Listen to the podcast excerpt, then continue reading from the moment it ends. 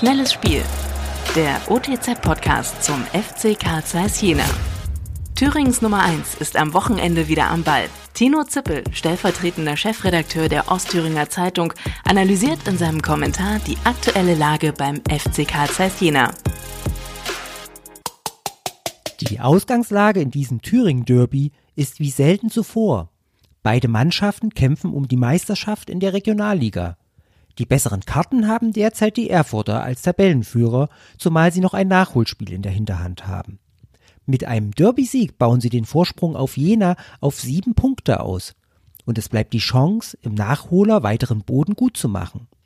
Das Team aus der Landeshauptstadt hat einen Lauf, der an den Doppelaufstieg des SCC in den Jahren 2005 und 2006 erinnert. Deshalb geht RWE als Favorit ins Spiel. Der FC Karl Zeiss Jena hingegen befindet sich diesmal in der Rolle des Verfolgers. In den vergangenen Partien lief es für die Mannschaft von Trainer René Klingenbei sehr gut. Das Team harmoniert immer besser, bleibt defensiv stabil und entwickelt gute Ansätze in der Offensive.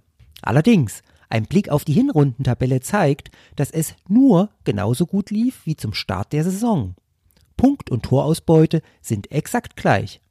Nach dem 1 zu 1 im Derby-Hinspiel begann für den FCC eine Sieglosserie von sieben Spielen, die dazu führte, dass der Anschluss zur Tabellenspitze außer Sicht geriet.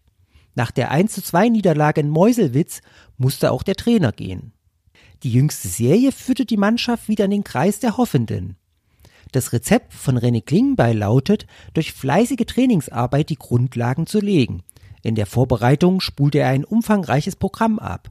Auch jetzt im normalen Trainingsbetrieb setzt er auf Umfänge. Die Spieler wirken fitter.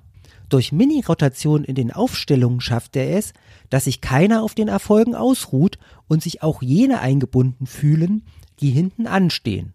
Kurzum, ihm und seinem Trainerteam gelingt es, die Mannschaft weiterzuentwickeln. Doch die besseren Meisterschaftschancen haben andere Teams. Das Besondere in dieser Saison ist, dass das Spitzenfeld der Regionalliga ausgeglichen ist. Während sonst zwei, drei Mannschaften einsam davongezogen sind, gibt es diesmal mehr Vereine mit dem Potenzial, den Spitzenteams ein Bein zu stellen. Letztlich ist das auch der Grund, weshalb der FCC überhaupt noch hoffen darf. Hoffentlich bleibt es weiter spannend.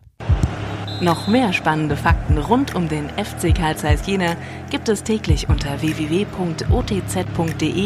oder im aktuellen Fanmagazin Querpass.